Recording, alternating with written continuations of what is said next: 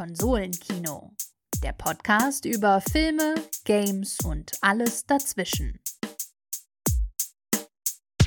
Good morning, Konsolenkino-Fans. Herzlich willkommen zurück zu Konsolenkino, dem Podcast über Filme, Videospiele und insbesondere alles dazwischen. Mein Name ist Markus und wie immer mit mir am Start der nach wie vor wunderschöne und fantastische Maximilian Fischer. Hallo Max. Grüß dich. Perfekter Anschluss, äh, um noch einen thematischen äh, Rahmen zu spannen, um unseren ersten Teil ne? unserer, ja, genau. unserer Podcast-Folgen zum Thema kuriose Spiele zu Filmen oder kuriose Filmversoftungen. Ähm, wir haben in der letzten Ausgabe euch schon je, jeder drei Spiele vorgestellt, die wir aus verschiedenen Gründen erwähnenswert finden. Also Spiele, die zu Filmen erschienen sind, äh, klassische Filmversoftung. Und jetzt haben wir noch eine zweite Folge angehängt, auch nicht aufgrund der großen Resonanz, sondern einfach, weil es sich angeboten hat. Über die Resonanz der Folge können wir leider noch nichts sagen. Ähm, und jetzt wollen wir euch noch mal jeder zwei Spiele zum Film vorstellen. Und ich glaube, ich habe letztens den Anfang gemacht. Mhm. Soll ich noch mal oder möchtest du? Ja, bitte, bitte. Ja, okay. Ähm, ja. Jetzt habe ich was, da, da hängt, auch wenn ich jetzt keinen direkten Kindheitsbezug zu diesem Film und diesem Spiel habe, hängt da doch mein Herz ein bisschen dran, dass ich äh, darüber berichte. Und zwar geht es um das Gameboy-Spiel zum Film Little Nicky. Auf Deutsch hängt, glaube ich, noch beim Titel dran Satan Junior. das ist ein, ähm, Natürlich mit, mit Adam Sandler, oder? Mit Adam Sandler, genau, der ja auch eine sehr äh, weitgehend unbekannte, aber trotzdem präsente Videospielgeschichte äh, hat, äh, wo ich gleich nochmal drauf eingehe.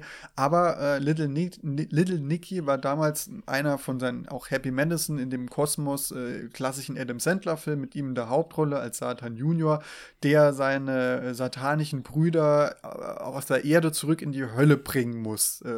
also der soll praktisch die Hölle übernehmen, aber die Brüder machen, wollen dann auf der Erde die Herrschaft übernehmen und dann muss er die erst nochmal heim in die Hölle bringen. Das ist so grob die Geschichte.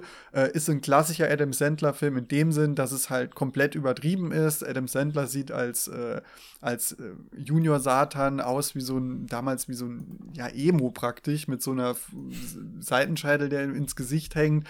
Ähm, und äh, ist so vom Charaktertyp ein bisschen wie Waterboy, also in dem Film Waterboy, wer den Adam Sandler Charakter kennt, vor allem die ein bisschen übertriebene aus Jack and Jill oder Waterboy, der weiß ungefähr, dass Adam Sandler auch in Little Nicky äh, ein bisschen übertreibt als Satan Junior. Und das ist auch ein Kritikpunkt bei vielen Filmkritikern gewesen, ähm, dass die eben gesagt haben, ja, Adam Sandler nervt halt nach einer halben Stunde mit der Art, weil er nämlich die ganze Zeit am Rumweinen ist, dass er sich in der, auf der Erde nicht auskennt mit den ganzen Sachen. Also es ist so diese klassische Fish out of the water Story, äh, kommt aus der äh, Hölle auf die Erde und muss sich dann erstmal mit den ganzen Gegebenheiten da ähm, beschäftigen. Und ich habe mir gerade Bilder dazu angeguckt. Der, die Friese ist ja hervorragend. Ja, und das Lustige ist, es ist so ein Klassiker, der war auch für die Goldene Himbeere nominiert oder hat sogar gewonnen. Gleichzeitig steht aber bei Wikipedia beim Lexikon des internationalen Films eine sehr, sehr positive Nennung von Little Nicky, was sich doch mir bestätigt, der ja auch ähm, die, das, den kulturellen Wert von Adam Sandler-Filmen sehr zu schätzen weiß und auch froh Alter, ist, dass Lexikon andere des Medien internationalen Films, das ist das, das Schlimmste überhaupt, wirklich. Nein, aber ich finde, das ist häufig bei vielen gefeierten Filmen dann kritisch und bei vielen Filmen, die kritisch gesehen ja. wurden, sind die positiv. Äh, ja. In dem Fall äh, möchte ich es aber mal äh, in meinem ähm, Gutdüngen auch einfach mal annehmen.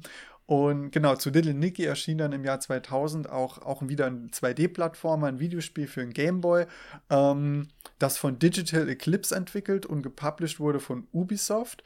Ähm, und das ist so ein levelbasierter, wie gesagt, Plattformer, in dem man mit Little Nicky halt äh, über Plattformen springt, sich an so bestimmten äh, Ortschaften mit Feuer aufladen muss. Also man muss immer gucken, dass man warm bleibt, weil wenn man warm bleibt oder heiß, dann kann man ähm, über Plattformen schneller springen oder beschleunigt praktisch. Und das ist dann immer so ein Wechselspiel. Später kann man dann auch Sachen schießen. Ähm, es gibt im Film wie im Spiel einen Gastauftritt von Ozzy Osbourne, der, glaube ich, im Film dann damals sogar einen MTV Movie Award für den besten Gastauftritt bekommen hat. Reese Witherspoon spielt im Film mit. Ähm, Quentin Tarantino spielt im Film mit. Ähm, ganz, ganz viele äh, Freunde von Adam Sandler, wie zum Beispiel Rob Schneider, der ja gefühlt in jedem Adam Sandler-Film drin ist, spielt da auch mit. Ähm, genau, und Little Nicky hat sich da als Videospiel hat sich probiert, diesen Humor auch ins Spiel zu übertragen. Und ich muss sagen, auch da bin ich mit dem Retro-Platforming auf dem PC, habe ich es mal ein bisschen angespielt, nicht klar gekommen. Aber es war, finde ich, trotzdem zugänglich. Ich konnte mir vorstellen, dass ich das auf dem Gameboy auch durchzocke, weil ich es ganz interessant fand, recht eingängig. Ähm, und es hat einen geilen Hardrock-Soundtrack, den man auch vom Film übernommen hat und praktisch verpixelt hat, aber es hört sich trotzdem ziemlich deftig an, wenn man das Spiel mal spielt. Ähm, ja, und es ist halt, es ist für mich so ein bisschen dadurch, dass man überlegen musste, wie bekommen wir einen Comedy-Film in ein Spiel übersetzt. Und es ist auch ein lustiges Spiel, wie ich finde. Ähm, es ist so ein bisschen Vorreiter für Comedy-Humor in Videospielen. Ich hatte vor ein paar Tagen oder vor ein paar Wochen ja Hi-Fi Rush auch durchgespielt auf der Xbox. Und auch da wird ja viel mit Videospiel-eigenen Themen äh, Witze drüber gemacht oder allgemein so flotter Humor, wie können wir ein lustiges Spiel machen. Und Little Nicky war auch so eine Art, ja, wie können wir das Lustige aus dem Film übertragen in ein Videospiel. Und das klappt natürlich selten übers Gameplay, aber die haben versucht, über Dialoge oder bestimmte Szenen auch ein paar Wortwitze einzustreuen oder auch über die Gestaltung mit, ähm, mit welchen Waffen man kämpft. Das war ja auch bei. Ähm, bei Home Improvement, also dem Hör mal, wer der hämmert Spiel, das wir in der letzten Folge besprochen hatten, ein Thema. Ähm, ja, äh, also es ist ein, ein witziges Spiel, kein besonderes Spiel. Äh, ich glaube, die Kritiken waren auch relativ gemischt. Es gab ein paar gute, es gab ein paar schlechte. Ozzy Osbourne wurde durch die Bank gelobt. Nee, weiß ich nicht genau. Ähm, und das Ding ist, das ist meines Wissens äh, auch das einzige Videospiel geblieben, das auf einem Adam Sandler-Film basierte, zumindest auf denen die Happy Madison, also die Produktionsfirma von Adam Sandler, ähm, rausgebracht hat. Äh, ist ähnlich wie bei anderen Filmen, es bietet sich auch nicht so an. Ne? Bei Little Nicky denkt man im ersten Moment auch so, braucht das jetzt einen 2D-Plattformer. Ähm, aber damals war das halt en vogue. Ich glaube, in, in, der Zeit, jetzt nicht nur, ich meine, Little Nicky kam 2000 raus, aber vor allem in den 90ern, teilweise in den 80ern ist ja gefühlt zu allem zu jedem mhm. Film ein Spiel rausgekommen und deswegen war wahrscheinlich Little Nicky dann auch, äh, musste auch dran glauben. Aber. Und das war jetzt die, ein Game Boy Color Spiel. Genau, Game Boy Color Spiel. Nicht für ein Original Game Boy, äh, Game Boy Color. MIDI, MIDI Soundtrack, äh, Hard Rock Style, das ist ja schon. Äh, ja. Das, äh, alle, allein deswegen ja schon hörens- und spielenswert, ne? Ja, es ist, es ist wirklich ganz witzig gemacht und ich glaube auch, dass sich das auf dem Game Boy ganz gut spielen lässt. Ähm, und was ich jetzt, ich habe noch eine Sache, die ich unbedingt, genau, die Geschichte von Videospielen und Adam Sandler ist danach ja eigentlich versiegt, aber wir haben uns ja auch schon drüber unterhalten. Es gab dann vor zwei Jahren, glaube ich, auch wieder von Digital Eclipse, also dem Entwicklerstudio von Little Nicky, äh, ist rausgekommen, dass es auf Twitter hat damals der Mike Mika, der glaube ich der Head of oder CEO oder Präsident von Digital Eclipse ist, der hat halt mal offenbart, dass es relativ zeitnah nach Little Nicky oder im gleichen Zeitraum auch Pläne gab, ähm, Happy Gilmore war es, glaube ich. Ja, Happy Gilmore als äh, Videospiel umzusetzen. Ich glaube, als so eine Art Super Smash Brothers mäßig Mix mit Golf. Also genau weiß ich nicht mehr. Aber der hat sogar einen Screenshot geteilt, äh, Xbox Exclusive, ähm, äh, Happy, Mad äh, Happy Madness, nee, Happy Jetzt, ich komme immer, weil der eine Happy, Adam Sandler Film Happy heißt Gilmore Billy. ist der Film, Happy Madison ist die Produktionsfirma.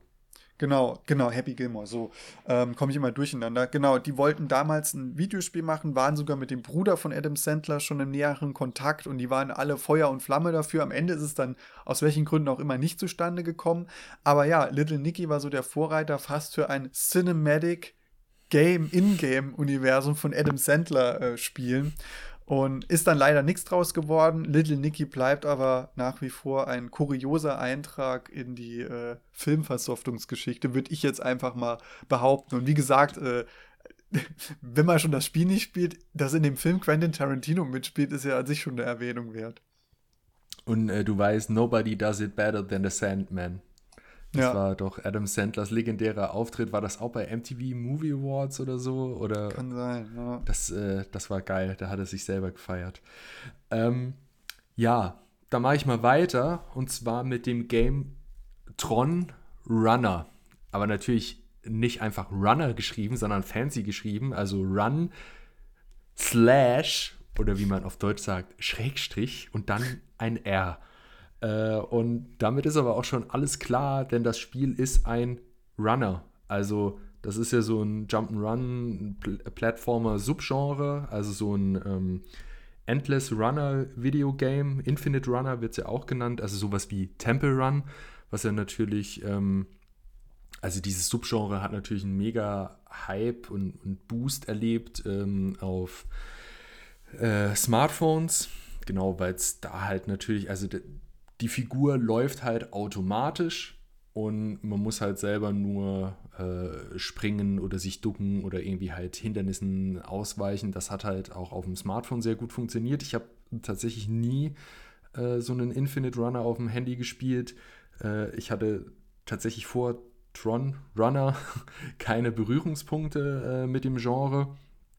Hat auch gedacht, naja, gut, äh, das ist wahrscheinlich nicht äh, was Weltbewegendes, obwohl ich ja äh, Tron, den Originalfilm, ich glaube, der Originalfilm ist von 82 und mhm. äh, die Fortsetzung Tron Legacy von 2010, das sind beides Filme, die mir besonders im Herzen liegen. Ich glaube, dir geht es da ähnlich, Max. Ne? Ja. ja. Also den, den Score zu äh, Tron Legacy von Daft Punk, den höre ich heute noch. Also das ist eine Schande, dass der keine Oscar-Nominierung äh, damals erhalten hat. Aber egal, wir, wir kommen ab vom Thema. In diesem Spiel geht es halt darum, ähm, dass man entweder ein Programm, also äh, das, das, sind ja dann ver vermenschlichte äh, Programme, also eben wie der Hauptcharakter Tron beispielsweise, also so ein, ein Programm spielt man, das halt entweder durch so einen, äh, über so einen Hindernisparcours läuft oder auf ähm, so einem Light Cycle, also so einem Bike, so einem Rad äh, fährt deswegen wird das Spiel natürlich auch irgendwie als, also dieses ähm, ah, Autorunner wird es natürlich auch noch äh, bezeichnet, mhm. also irgendwie Endless Runner, Infinite Runner, Autorunner, also ja, jetzt habe ich glaube ich alles abgedeckt. Ähm, es wird auch als Action Arcade Game und als Arcade äh, Racer bezeichnet, ist erschienen 2016 für PS4, PC und Xbox One. Entwickelt von Sansaru Games, die haben beispielsweise äh, die Sly Trilogy, also die Sly Cooper äh, Jump'n'Run Trilogie äh, als HD-Port damals auf äh, PS3 als Compilation rausgebracht und dann tatsächlich auch hier äh, Sly 4, was damals für Vita und für PS3 erschienen ist. Äh, Gott, wie hieß es? Irgendwas äh, Thieves in Time oder so. Ah ja, äh, doch, ich glaube, so hieß es. Sly, Sly, Cooper Jagd durch die Zeit hieß es, glaube ich. Hatte ich auch mal angespielt, fand das auch sehr gut. Ähm, genau, das haben sie beispielsweise verantwortet und ich glaube, sie haben auch für die PlayStation Portable äh, Secret Agent Clank, also basierend auf der anderen großen Jump'n'Run IP von PlayStation, ähm, also basierend auf äh, Ratchet Clank, haben sie da halt, äh, wie gesagt, Secret Agent Clank gemacht. Das hat aber nicht so gute Reviews gekriegt, eher so, ja, im Mittelfeld. Tatsächlich gab es auch eher Mixed äh, Reviews für Tron Runner. 64 von 100 auf Metakritik, hatte ich jetzt die Tage nachgeschaut. Und sehr ungewöhnlich ist es auch, dass das jetzt auch kein direktes Movie-Tie-In-Game ist, in dem Sinne, dass es nicht parallel zum Release von ähm, Tron Legacy erschienen ist, sondern eben erst sechs Jahre danach, was schon ein bisschen ungewöhnlich ist.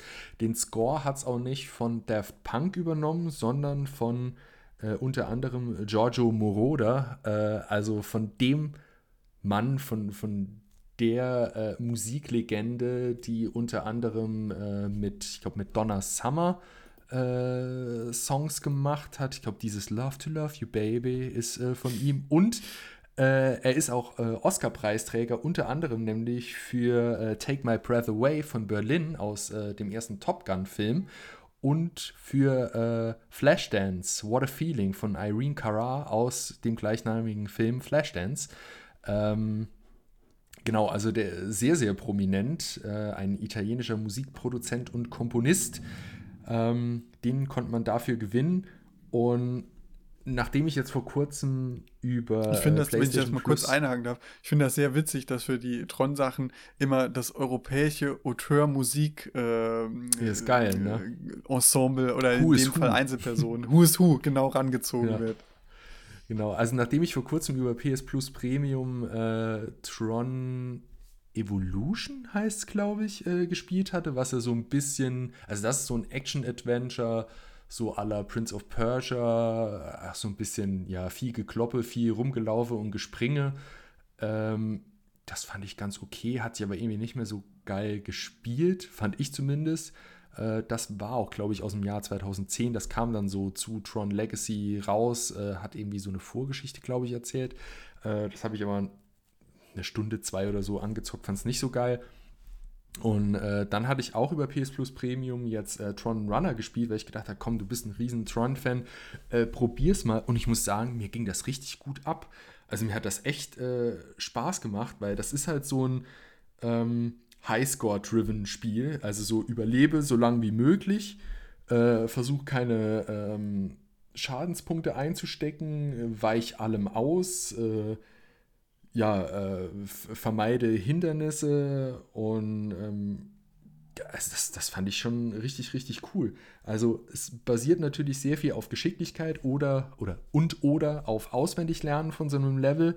Das ist schon auch äh, recht anspruchsvoll, fand ich. Also wenn man einmal aus dem Flow gerät, dann hat man es schon richtig verkackt. Aber das macht echt Bock. Es steuert sich super, sieht richtig, richtig gut aus, finde ich und ähm, ist auch relativ abwechslungsreich. Man kann auch Upgrades und Buffs freischalten, um dann irgendwie mehr Punkte zu generieren oder um halt wie so einen kleinen schwebenden Kompagnon an der Seite zu haben, der dich unterstützt bei den, ähm, bei den Levels. Und ähm, ja, mir hat das echt äh, Bock gemacht. Also man, also man läuft automatisch äh, logischerweise, man, man springt, man duckt sich, man kann aber auch schießen, man kann ähm, an der Wand entlang laufen. Jetzt habe ich wahrscheinlich Für alle was dabei. Äh, wahrscheinlich irgendwas vergessen. Ah, genau, und schweben kann man auch. Also es ist wirklich so, wenn man da mal in einem Flow drin ist, macht das richtig Bock. Also das waren jetzt natürlich die Sachen bezogen auf äh, das Programm, das äh, dann selber als, als Mensch da durchläuft und die äh, die Lightcycle-Rennabschnitte, ähm, die, die fand ich auch schon echt anspruchsvoll. Da driftet man natürlich und kämpft gegen andere äh, Fahrer, Fahrerinnen auf, auf der Strecke, äh, die dann wie in, im Film auch diese ähm, dieses Licht quasi wie, wie so eine Mauer hinter sich herziehen. Und wenn man da dagegen fährt, äh, kriegt man natürlich äh, Schaden, aber man kann die von den Bikes runterkicken quasi. Also mir hat es echt Bock gemacht.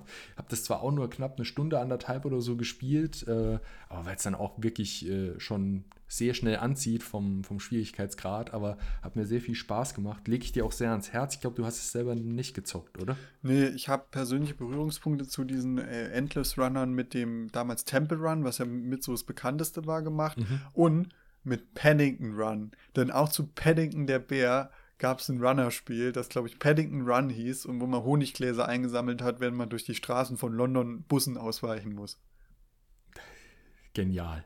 Genial, genial. Ja, mach gern weiter. Ja, also ich habe als letztes Jahr was, was schon für unsere Liste an sich kurios ist, äh, weil es eigentlich kein richtiges ähm, Spiel zum Film ist. Einerseits, weil der Film auf dem Spiel basierte und zweitens, weil das Spiel, das dann zum Film kam, wiederum eigentlich äh, kein Spiel zum Film ist. Kann man einen Satz verwirrender gestalten? Man weiß es nicht. Aber es geht auf jeden Fall um Prince of Persia, die vergessene Zeit oder The Forgotten Sands. Das war ein Teil der Reihe, der 2010 erschienen ist.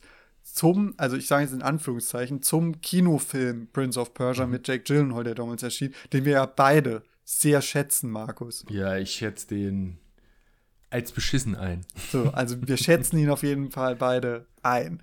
Ähm, Und lustigerweise, also das, das Spiel ist eigentlich keine Nacherzählung äh, des Films, sondern hat eine eigene Geschichte, hat übrigens auch verschiedene Versionen. Also das Prince of Persia, die vergessene Zeit, das für die Hauptkonsolen damals erschien, also Xbox, PlayStation, das spielte, glaube ich, zwischen dem ersten 3D Prince of Persia und dem äh, Warrior Within äh, innerhalb dieser Zeitspanne. Und der zweite kam dann für die Wii also dieses Forgotten Sense kam auch noch eine Version für die Wii, die äh, auch eine ganz andere Story hatte. Beide sind natürlich gameplay-technisch ähnlich. Das ist, ist klassisches Prince of Persia äh, Gameplay, was die jüngere Generation, falls die es nicht mehr kennen, das ist wie Assassin's Creed, nur ohne Open World. Aber auch mit Wandläufen und Rumspringen und waren ja großartige Spiele. Ne? Du hast sie ja auch gezockt, ich habe sie gezockt, also wirklich. Ich habe äh, Sense of Time und äh, The Two Thrones auf PS2 gespielt und das wirklich sehr, sehr gemocht. Ja. ja, also ich habe es auch gefeiert. Es gab ja dann noch eine Art Reboot in Cell-Shading-Grafik, ich glaube 2008, das ich unfassbar vielversprechend fand, das dann aber liegen gelassen wurde. Und stattdessen kam dann zwei Jahre später, wie gesagt, äh, ein neuen Teil der, der Sense of Time-Reihe. Ähm, jetzt klar, es hängt eigentlich nicht mit dem, mit dem Film zusammen, aber ich finde es halt schon sehr bezeichnend, dass der Film, ich glaube, am 17. Mai, ich lüge jetzt aber, sagen wir mal Mitte Mai rauskam und die Spiele eine Woche später. Also mhm. natürlich hat man sich äh, daran bedient, dass der Film rauskam. Von der Art der Machart von diesem Prince of Persia Spiel erinnert es aber eher an neuere Lizenzversoftungen, die unabhängig vom Filmstart eine eigene Geschichte erzählen. Zum Beispiel Alien Isolation. Zwar gebunden an die Filmreihe, aber trotzdem mit was ganz eigenem. Ähm, aber trotzdem hat dann dieser Prince of Persia Teil alle Macken von einem Filmspiel übernommen, die passieren, wenn ein Spiel sehr nah zum Kinorelease erscheint. Auch das Spiel war im Vergleich zu den, zu den alten Teilen halt nur noch ein Schatten seiner selbst. So, soweit ich weiß, das habe ich nicht selbst gespielt, aber die Wii-Version wurde wohl ganz gut bewertet, weil das auch mit der Steuerung gut funktioniert hat. Aber die Teile für die Konsolen waren maximal durchschnittliche Jump-and-Runs, Action-Adventures. Ähm, ja, und deswegen, also ich fand es sehr schade, dass man praktisch aufgrund des Films dann nochmal so ein ähm, Spiel raushauen musste, wo man zwei Jahre vorher praktisch einen Neustart hatte, den ich super gut fand. Auch da können natürlich die Meinungen auseinandergehen. Ähm, das habe ich leider nie gespielt. Das würde ich auch super gerne noch nachholen, aber ich habe die PS3 verkauft und äh, über Xbox Series S hast du ja eigentlich Zugriff auf, auch auf alte Xbox und Xbox mhm. 360 Spiele, aber ich glaube, das ist nicht mehr im, also entweder ist das nicht mehr im Store drin oder immer sackteuer. Aber dieses Forgotten Sands ist immer drin, aber dieses andere, wie hieß es denn? Ich glaube, das, das ist einfach nur Prince of Persia. Das könnte schon sein, dass das noch einen Untertitel hat, aber da es ja, glaube ich, so als Reboot angelegt war, hieß es, glaube ich, auch nur Prince of Persia, aber ich bin mir auch nicht sicher. Ähm, auf jeden Fall äh, würde ich das auf eine ungewöhnliche Art und Weise als ein Spiel zum Film bezeichnen, weil man praktisch nochmal äh, wollte, dass diese äh, Bruckheimer Bombastproduktion sollte ja auch ursprünglich, also der Film sollte ja ursprünglich so ein Fluch der Karibik-Franchise lostreten, was dann nicht geklappt hat. Mhm. Und wahrscheinlich wollte Ubisoft, äh, das sind übrigens die Entwickler seit jeher von Prince of Persia, ähm, die wollten damals noch mal auch was davon auf ihrer Spieleseite davon haben, dass der Film rauskam. Ähm, ist danach aber auch nichts mehr gekommen. Ich glaube, von Prince of Persia ist danach nie wieder was gekommen. Es müssten so mit die letzten Teile gewesen sein. Danach also dieses Cell-Shading-Ding ist wirklich Prince of Persia 2008 ja. äh, und der, nachdem du jetzt gerade gesagt hast, hier zu Prince of Persia kam nie wieder was, da war doch vor zwei Jahren oder so, war doch äh, hier dieser, dieser ganz schreckliche, technisch, äh, ja, äh, schmalbrüstige äh, Trailer zum äh, Remake von The Sense of du Time. Du hast recht, du hast recht. Soll das nicht schon draußen sein? Und ja, das ist schon seit Ewigkeiten und ich glaube, vor kurzem hatte ich, glaube ich, mal bei der äh, Maniac, also bei M-Games, äh, gelesen, dass Ubisoft das auf unbestimmte Zeit verschoben hat mit dem Release. Es kommt, wenn es fertig ist. Okay. Also ähm, irgendwie sowas. Ja, also es ist ganz, ganz schade, weil äh, das ist natürlich noch eine richtige Qualitätsmarke. Assassin's Creed ist ja mittlerweile auch sehr verwässert und ist in dieser Ubisoft-Formel eigentlich völlig aufgegangen, genau wie mit Far Cry. Also eigentlich, um jetzt mal böse zu sagen, wenn Ubisoft sehr lange an Reihen arbeitet, dann verwässert es irgendwann. Und Prince of Persia ist aber mhm. echt noch was, wo dann irgendwann verschwunden ist und leider war dann ja, also jetzt mal dieses Remake ausgeklammert, der Film der Sargnagel für die Spiele. Ähm, auch wenn es vielleicht jetzt nicht Vermutlich, sich gegenseitig ja. beeinflusst hat, aber dadurch, dass der Film jetzt kein Riesenerfolg war oder zumindest nicht fortgeführt wurde, war dann auch für die Spielerei erstmal Schluss. Deswegen eigentlich eine traurige Geschichte, traurige Geschichte, wie vom Spiel ein Film wird und vom Film ein Spiel und danach ist alles hops gegangen. Ja, schön, aber damit wir jetzt nicht äh, auf, auf diesem äh, negativen äh, Grundgefühl verharren und nicht dort stehen bleiben, bringe ich jetzt noch was äh, vielleicht eher Positiveres mit meinem letzten Spiel. Bitte? Was für die Herzen. Was für die Herzen, genau. Doppel, Doppelherz in Podcast-Form. Äh, und zwar stelle ich euch jetzt noch das Spiel Stranger Things 1984 äh, vor. äh, ich glaube, es hieß auch irgendwie Stranger Things The Game oder was auch immer. So ganz habe ich es auch nicht geblickt. Ähm, das ist Netflix-Spiel, also natürlich ein Netflix-Tie-In-Game zur Serie und natürlich passt das perfekt mit der Pixel-Retro-Ästhetik dazu, dass er auch Stranger Things ähm, als Serie äh, ganz hart diesen äh, Retro-Jeeper bedient. Heute habe ich eine lustige Wortwahl, stelle ich fest. Ähm, genau, ich hatte es mir installiert auf dem Handy. Ähm, ich hatte eben schon mal erwähnt, eigentlich spiele ich überhaupt nichts auf dem Handy. Aber äh, das hat dann funktioniert. Also wenn man ein Netflix-Abo hat oder äh, parasitär bei jemand anderem äh, ein Netflix-Abo hat, hat man kann man es entweder direkt über, über die Netflix-App spielen oder man lädt sich halt runter aus dem Store und äh, loggt sich dann halt mit dem äh, Account, mit dem Netflix-Account ein und kann es dann spielen. Und es sieht halt sehr schick aus, also eine schicke Retro-Ästhetik, ähm, so aller Super Nintendo-Ära. Und irgendwie, ich glaube, die Prämisse war jetzt so, äh, Chief Hopper sucht die vier Freunde, äh, also unsere vier männlichen Hauptcharaktere. Say no more, Jungs. brillant. Genau. Äh, und so wie ich es verstanden habe, spielt es auch nach Staffel 1, glaube ich. Ähm, es ist halt eine Touch-Steuerung logischerweise auf dem Handy und die hat auch echt ganz gut funktioniert. Also wenn ich, was weiß ich, wenn jetzt irgendwo Gegner aufkommen und ich drücke auf den Gegner, dann rennt halt meine gespielte Figur hin und schlägt oder schießt halt drauf. Also das funktioniert eigentlich ganz gut. Das hat mich so ein bisschen auch erinnert an das ähm, äh, grandiose äh, The Legend of Zelda Phantom Hourglass, was man damals auf dem Nintendo DS ja nur mit dem Stylus, also nur über ein Touchscreen gespielt hat. Man hatte die Figur mit dem Touchscreen, also mit, mit dem Stylus äh, auf dem Touch-Display bewegt. Man hat auch die Gegner, was weiß ich, zum Beispiel umkreist, um dann irgendwie eine Attacke zu machen oder äh, so hin und her gewischt, um, um die zu bekämpfen. Natürlich ist das, also dieses Stranger Things Spiel ist natürlich weit entfernt von der Qualität dieses äh, Zelda-Spiels, was vielleicht sogar mein Lieblings-Zelda-Spiel ist. Ich habe auch nicht so viele gespielt, aber das, das, fand ich, mu muss ich, muss ich kurz einfach erwähnen, das fand ich nämlich richtig geil. Das ist am Anfang ein bisschen hakelig gewesen, bis man da reinkommt und checkt, okay, es geht wirklich nur mit Stylus, aber genau, da hat es mich jetzt ein bisschen dran erinnert. Ähm, ich fand die Touchsteuerung bei Stranger Things 1984 aber sehr eingängig.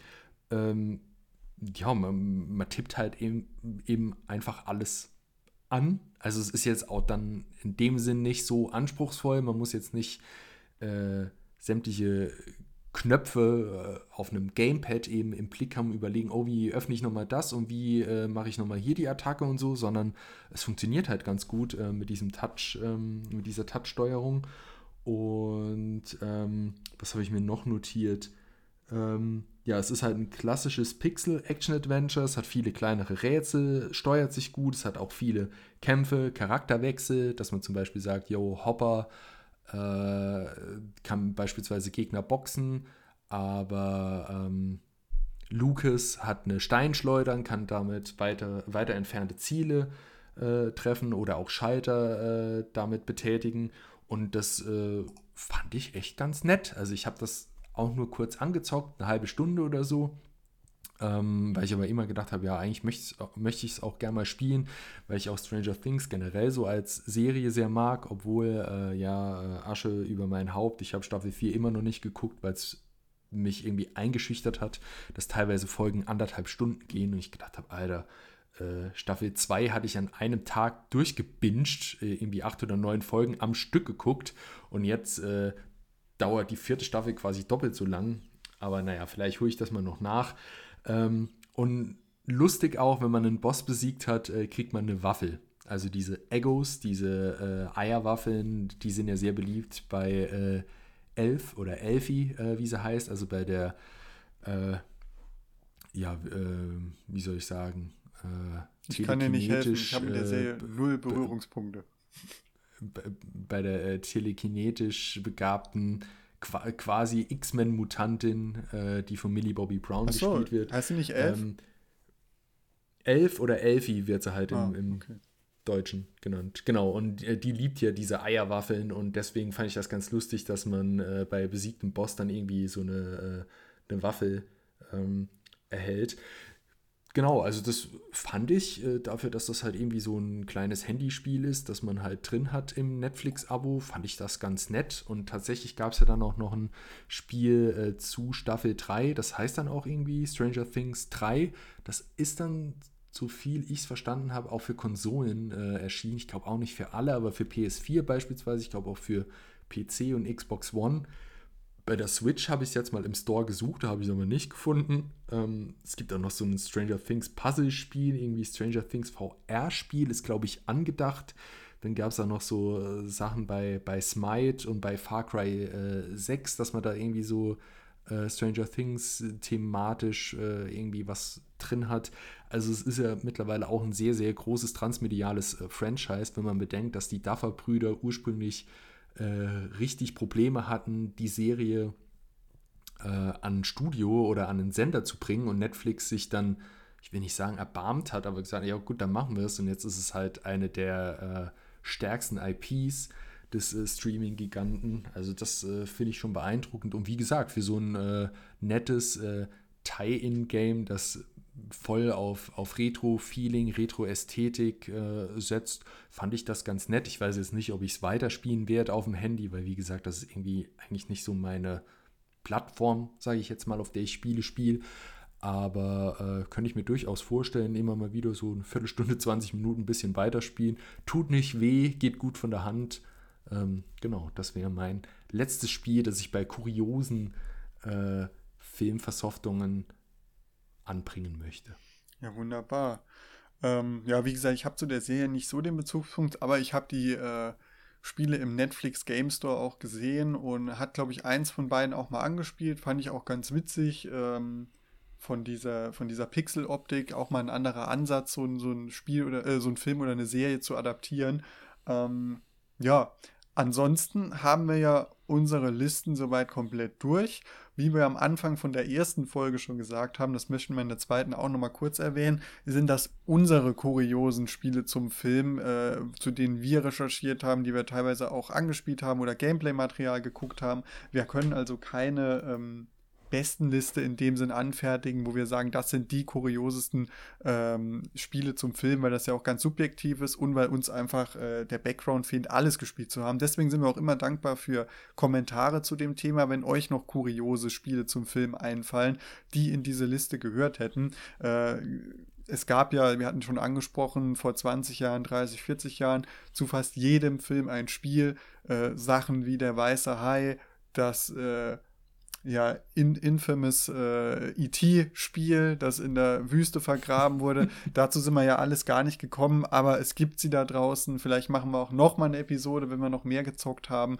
Ähm, ja, ich wollte gerade sagen, wir haben schon äh, recht viele Games noch so auf unseren, auf unseren Listen und mussten ja teilweise schon runterkürzen. Ja. Also ich glaube, wir würden auf jeden Fall noch mal eine Doppelfolge hinkriegen. Ja. Genau. Also bei Interesse machen wir das gern. Bei Interesse bitte melden. Ähm, ansonsten abonniert uns weiterhin fleißig, wenn ihr es noch nicht getan habt. Oder wenn ihr es getan habt, abonniert uns doppelt, wie auch immer.